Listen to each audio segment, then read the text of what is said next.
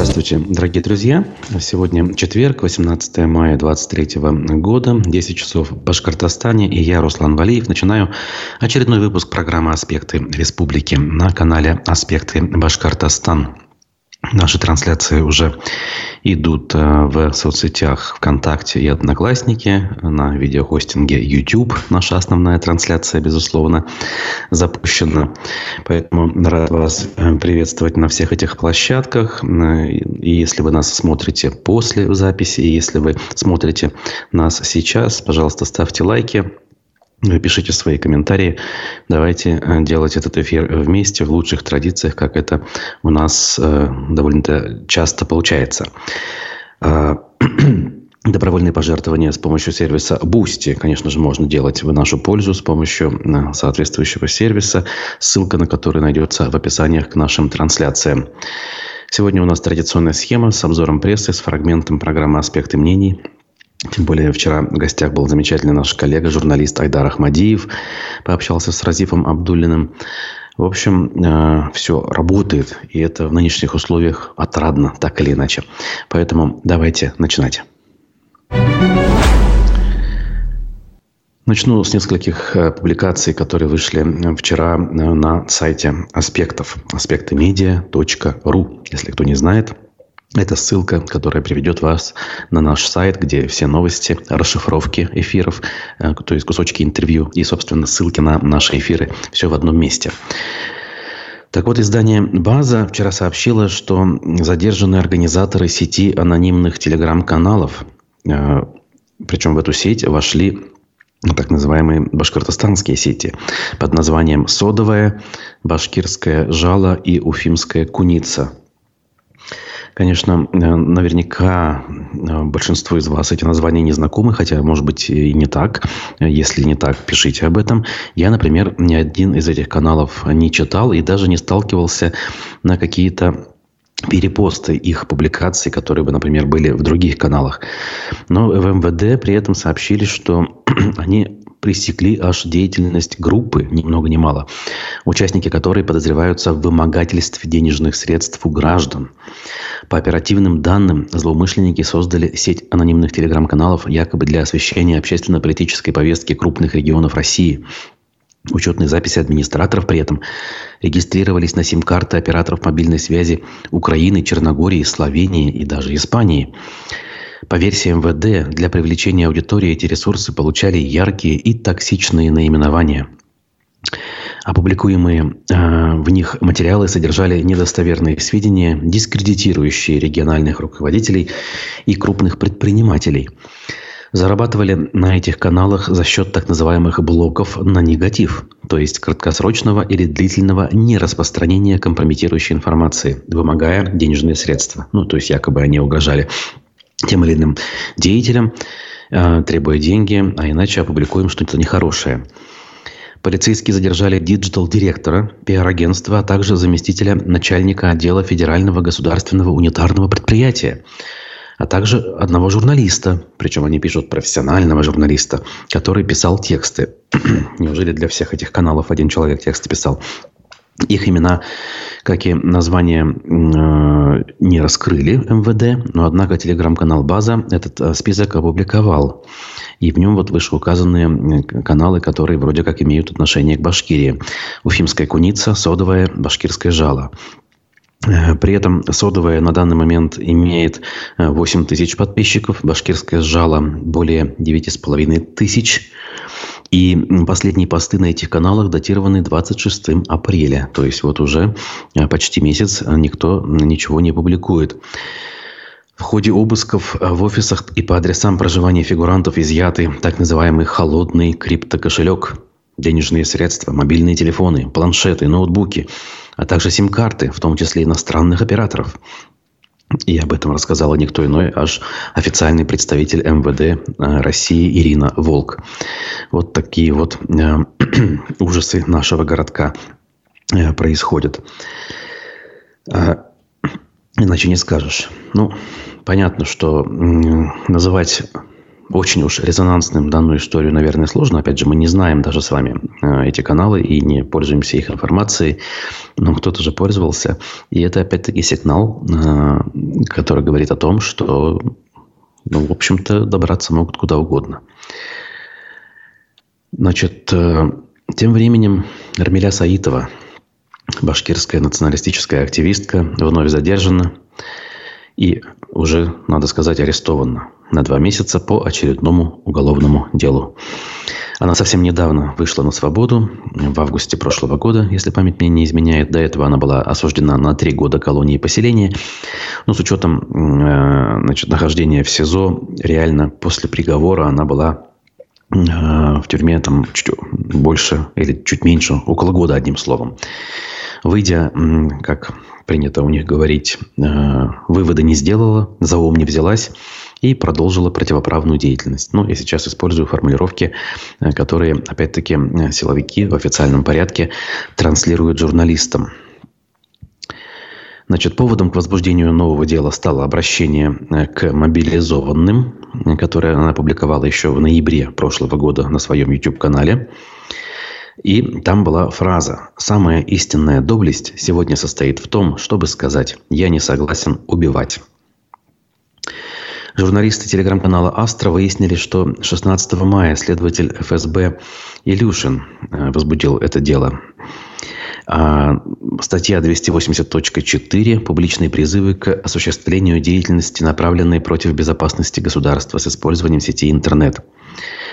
По версии силовиков, ролик, в котором она вот эти слова сказала, якобы содержит лингвистические признаки побуждения в форме призыва адресованного к мобилизованным лицам, принимающим участие в СВО, к самовольному оставлению места службы с оружием и их уклонение от прохождения таковой. В общем, я думаю, вам все понятно. И э, опять-таки надо полагать, что в нынешних условиях ничего иного, кроме реального срока, ожидать не приходится, с учетом того, что у нее еще предыдущая судимость, так сказать, не погашена. Она находилась после выхода на свободу под так называемым административным надзором. И в период нахождения под таким надзором человек совершает новые правонарушения – по версии, разумеется, силовиков. И в этом случае это является отягчающим обстоятельством для судьи, который будет выносить решение. Как я полагаю, Кировский райсуд наверняка это дело будет рассматривать по старой доброй привычке. А, в кавычках, разумеется. Тем временем история жителей села э, Бигбулатова продолжается. А жители этого села отличились тем, что записали видеообращение, где возмутились жестоким отношением к мобилизованному, который представлял их село и проходил соответствующую службу. Так вот, после этого обращения сослуживцы Флюра Кусяпкулова извинились перед ним самим и жителями за инцидент с подвешиванием на дереве. На видео свои извинения за ситуацию приносит замком взвода сержант Трубицын и еще двое военнослужащих. Один из них утверждает, что после боестолкновения Флюр Кусяпкулов, находясь в нетрезвом, неадекватном состоянии, направил на него оружие. Другой эти слова подтверждает – Позже сам Кусякулов говорит, что он был пьян и тоже просит прощения у сослуживцев, а также просит своих земляков-односельчан забрать заявление из Следственного комитета, чтобы не отделять себя от них. А, значит, вот так вот эта история получила продолжение. Ну, как в таких ситуациях принято говорить, э, радуемся, что все живы и относительно здоровы. Вот. Э, но, опять же, реалии военных действий э, абсолютно здесь становятся очевидными. Причем данный эпизод хотя бы получил огласку. Мы знаем, что вот э, такие непростые взаимоотношения могут происходить между военнослужащими. А сколько еще случаев мы не знаем. И некоторые из них наверняка заканчиваются куда более э, плачевными результатами. В общем, как говорится, есть чему подивиться. Хотя, опять же, можно ли этому удивиться? Все вполне ожидаемо и предсказуемо.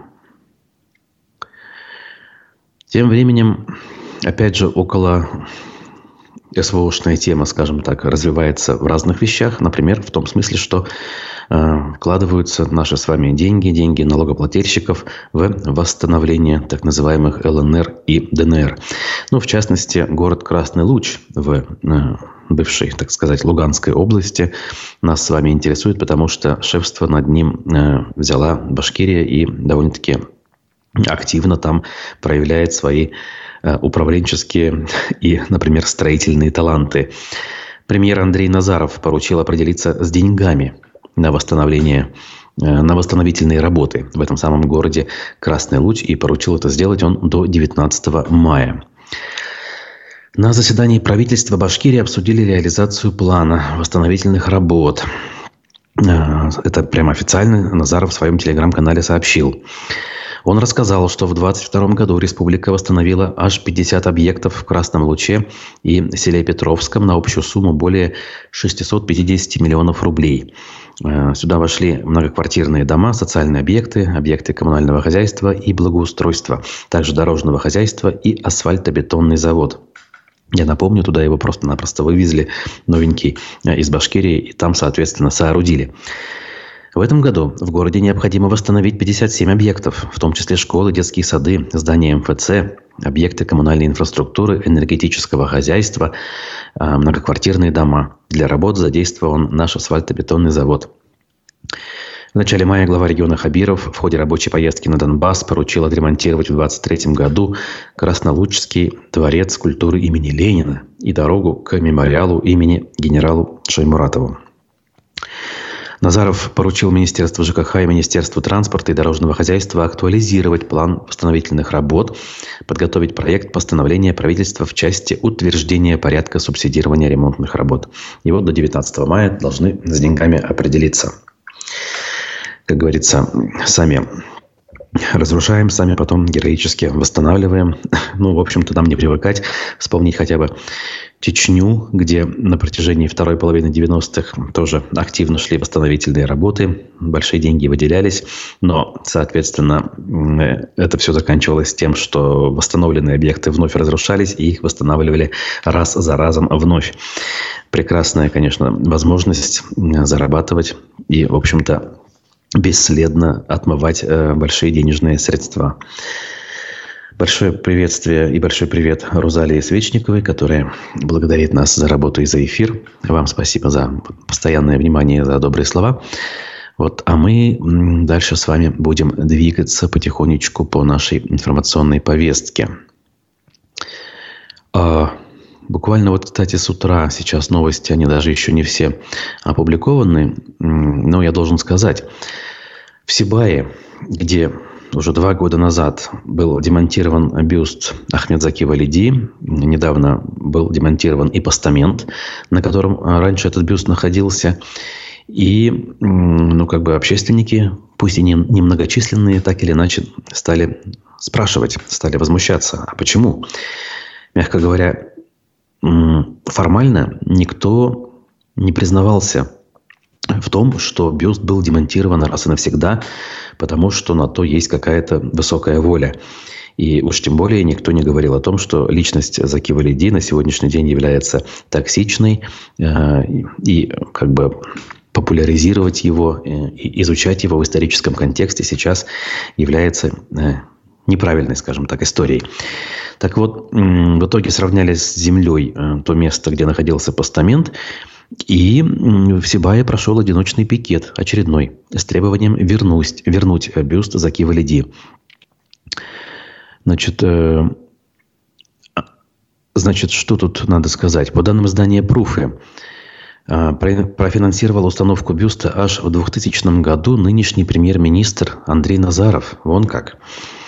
И далее цитата. «Потому что Валиди стоял у истоков образования Башкирской республики. До этого, как вы знаете, башкиры никогда не обладали своим государством, и только группа людей во главе с Валиди образовали тогда Башкирию», э, говорил, соответственно, Андрей Назаров, ныне премьер-министр Башкирии, а тогда предприниматель и уроженец просто Сибая. Видите, как меняется политическая конъюнктура, э, реалии, которые нас окружают, меняются, и люди, соответственно, э, согласно этим реалиям и этой конъюнктуре ведут себя и э, глазом не моргают, как говорится, да? Э, и не кажется им ничего из того, что они делали и делают сейчас, странным. Умение переобуваться в воздухе, умение подстраиваться под э, существующие реалии – это один из самых известных и востребованных талантов, безусловно, у наших людей, особенно э, обремененных властью и деньгами. И мне кажется, пока это остается у нас одной из как бы национальных скреп, Э, рассчитывать на какие-то быстрые позитивные изменения довольно сложно. Такая вот, друзья, история. Ну а мы должны сделать небольшую паузу, но паузу содержательную, поскольку в ней э, прозвучит фрагмент программы «Аспекты мнений», в гостях которой вчера был наш коллега, бывший сотрудник и ведущий журналист редакции «Эхо Москвы» в Уфе, э, ныне корреспондент канала RTVI и корреспондент проекта «Эхо», который на осколках бывшего «Эхо Москвы» пытается работать. В общем, э, давайте послушаем. Ну, а выводы делайте сами. Мы вернемся через несколько минут. Тебе хотел спросить по поводу твоих наблюдений за повесткой российской. Какие тебя новости больше зацепили? Я очень много слежу за боевыми действиями в Украине, и а сложно комментировать, я думаю. Меня, например, вот в связи с этой ситуацией удивляет поведение Пригожина. На мой взгляд, пошел против всех правил бюрократической элиты, которые приняты на высших эшелонах власти, не выносить ссоры из избы и так далее. Снялся на фоне трупов, горы трупов. Обращается к министру обороны с неуважительными эпитетами, приглашает его к себе. Что происходит, на твой взгляд? Я тоже задаюсь вопросом, почему Евгений Пригожин до сих пор имеет доступ к публичным площадкам и к критике. Я напомню, он говорил про некого дедушку, да, правда, отрицал очень э, долго, что он имеет в виду Владимира Путина. Но э, да, Евгений Пригожин в последнее время, на мой взгляд, позволяет себе больше, чем э, положено вообще кому-либо в этой стране. Но Евгений Пригожин однозначно сегодня имеет за спиной мохнатую руку, которая защищает его. Наверное, это кто-то из высших эшелонов власти, власти, может быть, это и президент Владимир Путин, потому что вряд ли без его санкций могло бы такое происходить до сих пор. Но, э, честно говоря, учитывая опыт российский э, с людьми, которые так много и яро выступают против политики главнокомандующего в этой стране, Э, что-то происходит. Ну, их как минимум удаляют из публичного политического пространства и репрессируют. Здесь очень сложно понимать, что происходит внутри политической элиты, но явно там беспокоятся из-за сложившейся ситуации. Говорю очень аккуратно. Вот я, например, общаюсь с региональными чиновниками, и не только из Башкирии, у них настроения, мягко говоря, неоднозначные. И многие из них сегодня покидают госслужбу, чтобы просто остаться, как они мне говорили, чистыми, кто-то из них поменял профессию, сегодня работает в той сфере, которая очень далека от политики, никак этого не касается, открывают свои бизнесы, но это делают не все. Кто-то считает молчание, либо уход, это даже опаснее, чем поддерживать, яро, публично поддерживать, как это делают многие чиновники, политику Кремля. Такая позиция без взгляда в будущее, что будет с ними происходить потом и чем это все завершится, это, конечно, вопрос очень большой. Мне кажется, люди сегодня, работающие на режим должны об этом часто задумываться. Сейчас вот этот военный конфликт на Украине, это э, сравнили с некой, знаешь, борьбой людей будущего с людьми прошлого. Согласны с такой формулировкой? Сложно этот конфликт оценивать именно с этой точки зрения. Но, во-первых, э, кто здесь будущее, а кто прошлое? Ну, это как бы оставим за скобками в любом случае. Но я поясню свою мысль. Вот люди, которые цепляются за прошлое, никогда не захотят отдать власть тем людям, которые хотят что-то строить новое. Согласись, что сейчас люди, которые не понимают, что такое искусственный интеллект, что такое цифровая среда и прочее, они, тем не менее, пытаются диктовать нам, как нам жить, они смотрят в прошлое. И весь этот конфликт ну, как раз из этого и зародился, что не хотят отдавать власть. Здесь надо разделить на несколько тем. Во-первых, сегодня действительно засилие в российской современной власти людей с советским политическим, в том числе, прошлым, прошлом как раз одна из причин э, того, что мы сегодня видим, это попытка вернуть, обуздать вот эту эм, большую геополитическую трагедию, как давно еще сказал Владимир Путин, и вернуться к тому, что было у них. Э, мы часто видим апелляцию к советскому прошлому, и при этом проблема не подведения черты между прошлым и настоящим, не признание ошибок советского периода, не осуждение преступлений советской власти. Это все привело к тому, что мы имеем сегодня. А что касается людей, людей, которые не хотят отдавать власть э, кому-то другому, будь то своему сверстнику или более молодому политику, это проблема государственных институтов, э, политических в первую очередь, во вторую экономических. И, конечно, имея сегодня институты, которые не защищают страну от узурпации власти, мы имеем, да, такое, когда одна группа людей, одна политическая элита, э, и такое происходит не только в России, а удерживает власть и э, всячески вставляет палки в колеса любому, любой политической силе. Проблема политических институтов, конечно, их нужно реформировать и делать их инклюзивными, причем с независимым государственным аппаратом, который будет за порядком следить. Собственно, для этого нужно самосознание, нужна культура политическая, у общества, становления гражданского общества. Мы видели, кстати, до начала боевых действий, что, во всяком случае, в Башкирии это гражданское общество потихоньку просыпалось. Я несколько статей на эту тему написал после событий 2020 года на Куштау. Иногда это доходило до чего-то смешного, когда люди чуть ли не сносили вышки сотовой связи, потому что думали, что они очень плохо влияют на их здоровье. Но это, это признаки просыпающегося гражданского общества. Но сейчас, учитывая репрессивную политику государства и что эти репрессии с каждым днем днем становятся все более масштабными и жестокими, гражданское общество вновь, оно просто уничтожено, общество атомизировано, разбито. И мы даже сегодня видим среди активистов, которые выступали в защиту Шихана Куштау, которые были основателями этого современного башкортостанского и российского гражданского общества, активно поддерживают э, политику Кремля и не видят в этом ничего плохого. К сожалению, это огорчает, и казалось, что критическое мышление у них э, есть, и э, у кого-то оно зарождается благодаря им. Но, как оказалось, государство способно все это на корню зарубить для того, чтобы политические очаги не объединились, в конце концов, и не вылились в какое-то большое протестное движение, которое, конечно же, угрожает глобально власти и той политической элиты, которая сегодня находится в России у руля себя и не хочет отдавать власть никому. Ну а мы продолжаем прямой эфир программы «Аспекты республики» на канале «Аспекты Башкортостан». Меня зовут Руслан Валиев. Э, спасибо всем э, тем, кто у нас тут э, присутствует. Сегодня вас чуть больше, чем обычно. Не забывайте про лайки и про комментарии тоже не забывайте. Нам есть о чем с вами поговорить. Двигаемся дальше. Пруфы, несколько публикаций. Значит, вице-премьера Башкирии готовят в сенаторы России. Хитросплетение э, башкирской политики, если таковая на сегодняшний день существует, э, хотя бы в издании «Пруфы» так или иначе обсуждаются. Так вот, о чем речь? По данным Башкирского Белого дома и регионального отделения партии власти, развязалась интрига, связанная с тем, что действующий сенатор Совета Федерации России бывший мэр Уфы Ирик Килалов отказался от переизбрания на второй срок в Верхнюю палату парламента страны. Сам отказался, обратите внимание, ну, по данным, опять-таки, источников.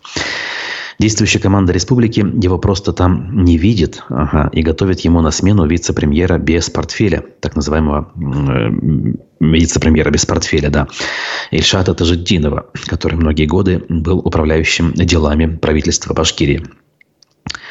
Э, в общем-то, этот вопрос имеет на самом деле определенную политическую подоплеку, утверждает автор публикации журналист Рамиль Рахматов. На сайте предварительного голосования «Единой России» вице-премьер указан как участник праймерис по промышленному округу номер 20. Однако сложно представить, что, что высокопоставленный чиновник вдруг поменяет свое кресло на неуклонно девальвирующийся рост регионального депутата Курултая. А Различные источники сообщают, что Тажиддинова видят не в качестве депутата Курултая, а в Совете Федерации. Ранее мы подробно разбирали, как и почему без второго срока в кресле сенатора остался Елалов. Как представитель определенной финансово-властной группировки, которая уже вступала в конфликты с командой Хабирова, он явно не нужен ей как сенатор. Тем более, что Елалова часто называли возможным сменщиком главы региона – что автоматически записало его во враги нынешней команды, э, управленческой команды Башкирии. Простите. Ну, да, э, в общем, все звучит логично. И действительно, Елалов как бы не пытался встроиться в последние годы в так называемую управленческую команду, хотя бы ну, публично, я бы так сказал, да, в соцсетях, э, каких-то высказываниях, все равно он казался немножечко ну, инородным телом, насколько эта фраза подходит в данном случае. То есть он как-то не знаю, сам по себе самодостаточный э, хозяйственник, в некотором смысле политик, имел уже хорошие как бы, связи и бэкграунд определенный в Москве, в Совете Федерации. Он был не последним сенатором, будем говорить, входил в какие-то комиссии. Валентина Матвиенко, спикер, его жаловала по его собственным э, словам, да и по многим признакам внешним. Вот. А как-то в Башкирии немножко не срослось. Может быть, даже к лучшему в нынешних э, реалиях, особенно если вот взять за основу те слова, которые выше во фрагменте озвучил Айдар Ахмадиев, э, в нынешних условиях часть управленческой команды на разных уровнях, на местном, региональном, на федеральном, старается самоустраниться от принятия решений, как обычно говорят, но в данном случае не только от принятия решений, но и, в принципе, от участия во всем том, что происходит сейчас. Люди, понимая э, всю безысходность э, ситуации, э, стараются отойти на запасной аэродром для того, чтобы потом вернуться уже в нормальных условиях и вернуться относительно незапятнанными. Хотя уйти незапятнанным, будучи членом Совета Федерации нынешнего созыва или Госдумы, ну, я, мне кажется, это абсолютно нереально. Тем более, что э, голосование по всем этим э, законам, решениям и так далее, они, как говорится, фиксируются в истории. Всем понятно, кто голосовал за, кто против, а тем более, что даже думать особо и искать информацию не нужно – у нас э, практически единогласное голосование происходит э, в том же Совете Федерации. Лишь сенатор Людмила Нарусова, э, вдова Анатолия Собчака, мать журналистки Ксении Собчак, умудряется проголосовать против тех решений, которые сейчас активно принимаются. И по ее словам, в кулуарах ее коллеги поддерживают и признаются, что тоже могли бы и хотели бы проголосовать, как она, против. Но дисциплина партийная, так сказать, им это сделать не позволяет. А вот ей позволяет. Хотя уже пошли слухи, что все, она перешла красные черты, и э, все, что ей позволялось в предыдущие годы, теперь уже не позволяется, и якобы скоро она уйдет в отставку. Будет жалко, будет обидно, хоть какой-то, знаете, э, отголосок здравого смысла можно было прочитать или услышать в ее выступлениях. Она всегда, кстати, брала слово перед какими-то решениями. Э, резонансными и выступала публично, прямо с трибуны, будем говорить, или с места в Совете Федерации, что для истории, мне кажется, очень важно.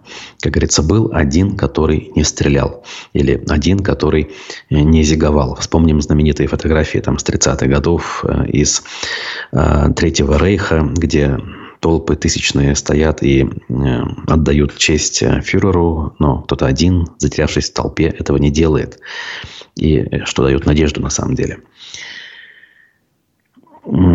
Тут пользователь с ником Заки Валиди спрашивает, что нового с памятником Салавату Юлаеву. Пишут, что в Сибае убрали бюст Заки Валиди. Про Сибай мы уже поговорили. Да, действительно, не, не только бюст, бюст давно убрали.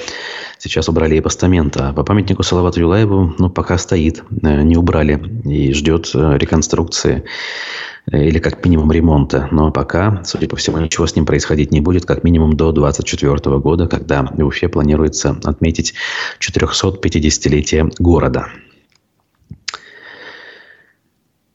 А, пруфы дальше. Главный муфти Башкирии избежал уголовного наказания после скандала с распиской на 35 миллионов рублей. А, важная вещь. А, я немножечко в курсе этой истории, поскольку я уже неоднократно говорил, что вникал в хитросплетение истории, связанной с мечетью Ар-Рахим в Уфе, почему она не достраивается, какие есть судебные тяжбы между участниками этого процесса, какие есть перспективы нахождения финансирования, пытался с этими идеями э, лавировать между участниками этого процесса, пытаясь усадить их за стол переговоров.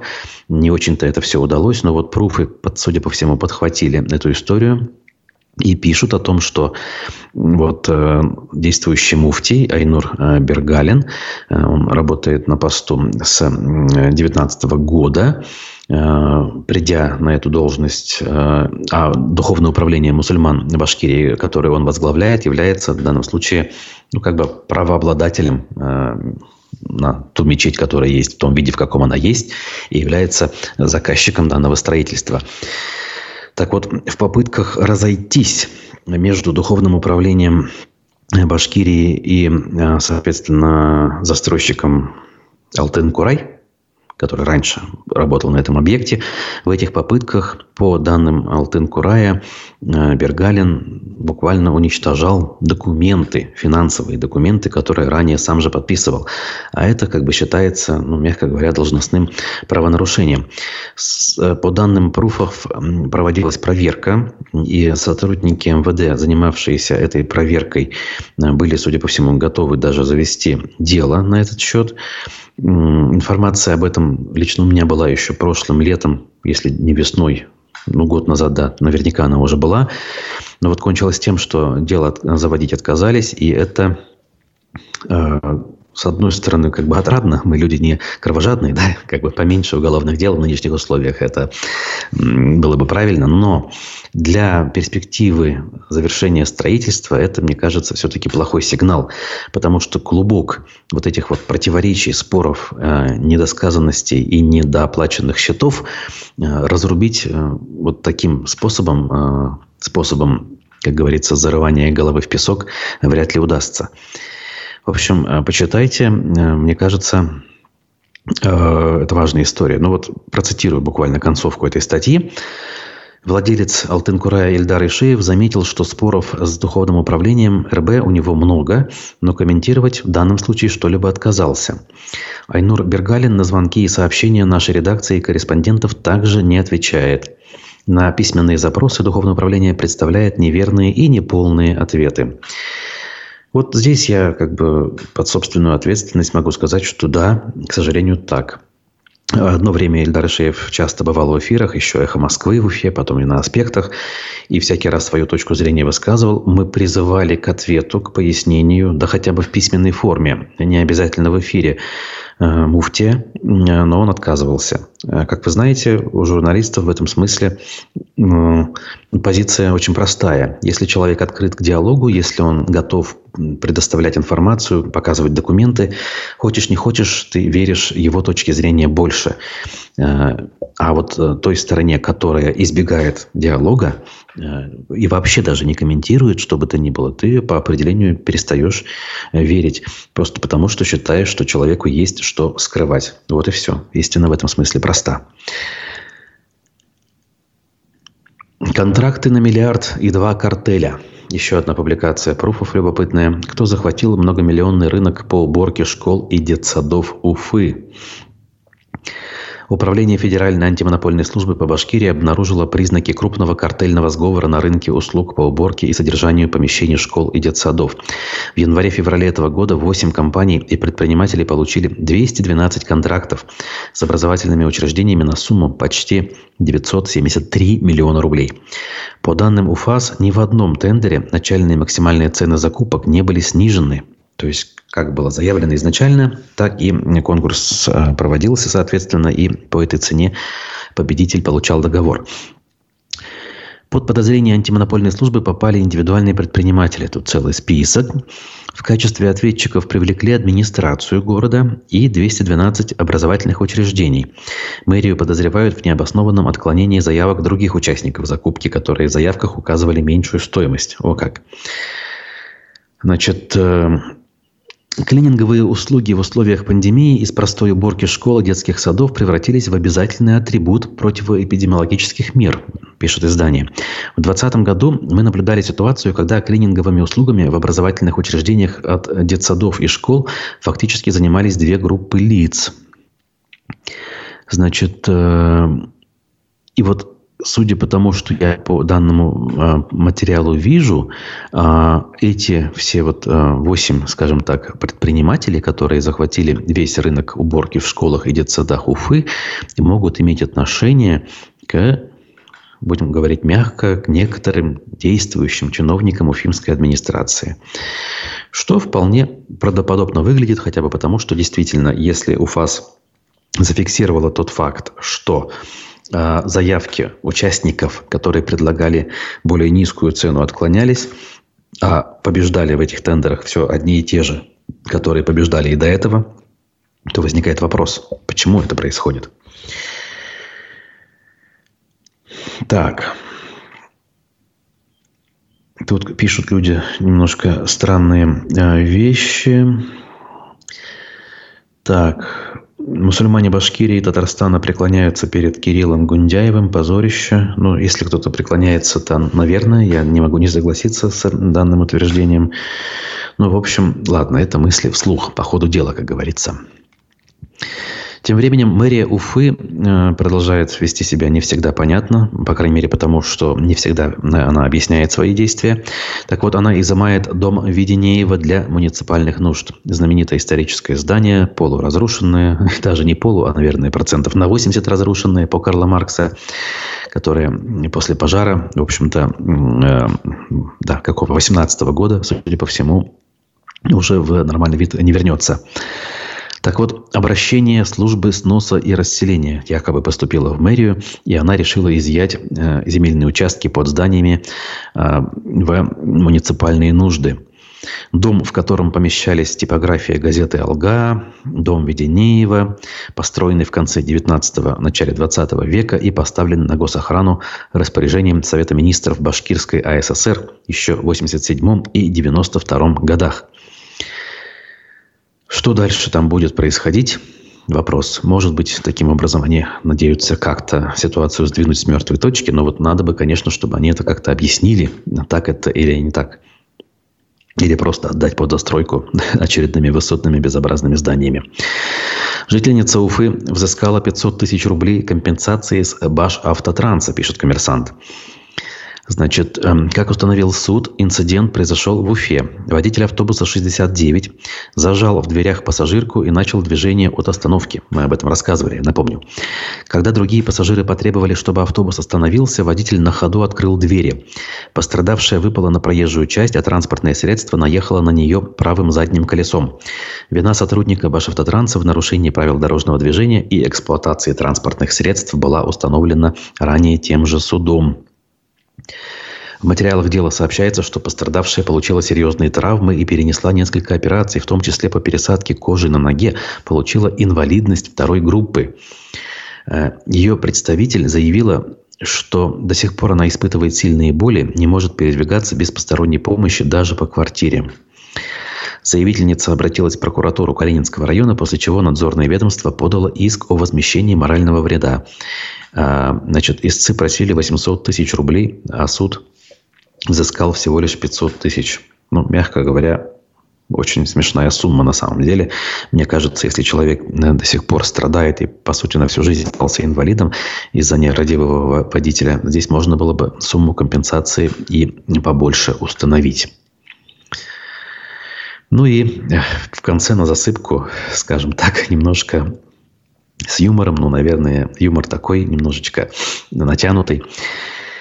«Ничего не могу с собой поделать», – Ради Хабиров поделился откровением. Глава Башкирии поделился надеждами на то, что его слабость продолжит украшать столицу в своих соцсетях. А, значит, он опубликовал в соцсетях фото а, одной из колонн, которые будут обрамлять дворец борьбы в Уфе, который сейчас строится неподалеку от улицы Комсомольской. Под фото глава республики признался, что колонны – это его особая любовь, с которой глава ничего не может поделать. Э, да, судя по всему, и не особо старается. Далее цитата. Ничего не могу с собой поделать. Люблю я колонны. Очень надеюсь, что у нас впереди еще много объектов с красивыми колоннадами и добрых дел. Поделился он у себя в соцсетях.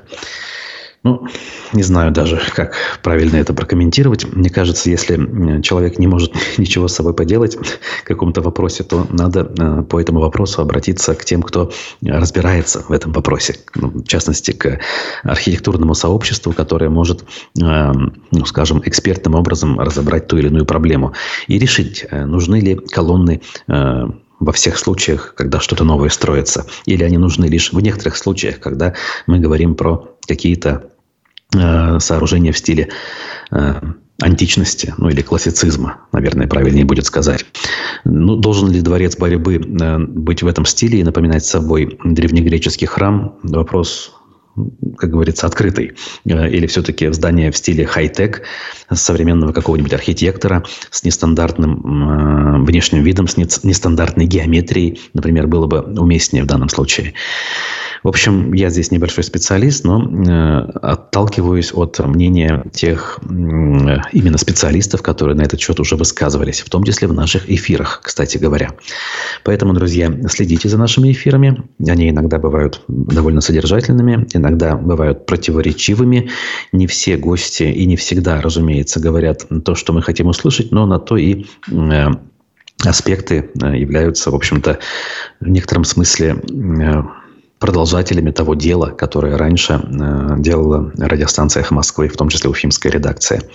Сейчас сложнее, разумеется, с открытостью и объективностью, но мы стараемся. Ну вот, например, буквально через 20 минут у нас в эфире Рустем Ахмадинуров, вице-спикер Курултая, э, человек открытый, общительный, но понятно, что его точка зрения многим нашим э, зрителям и читателям не близка. Но вот мы стараемся все-таки эти точки зрения озвучивать, чтобы быть э, на связи с разными сторонами.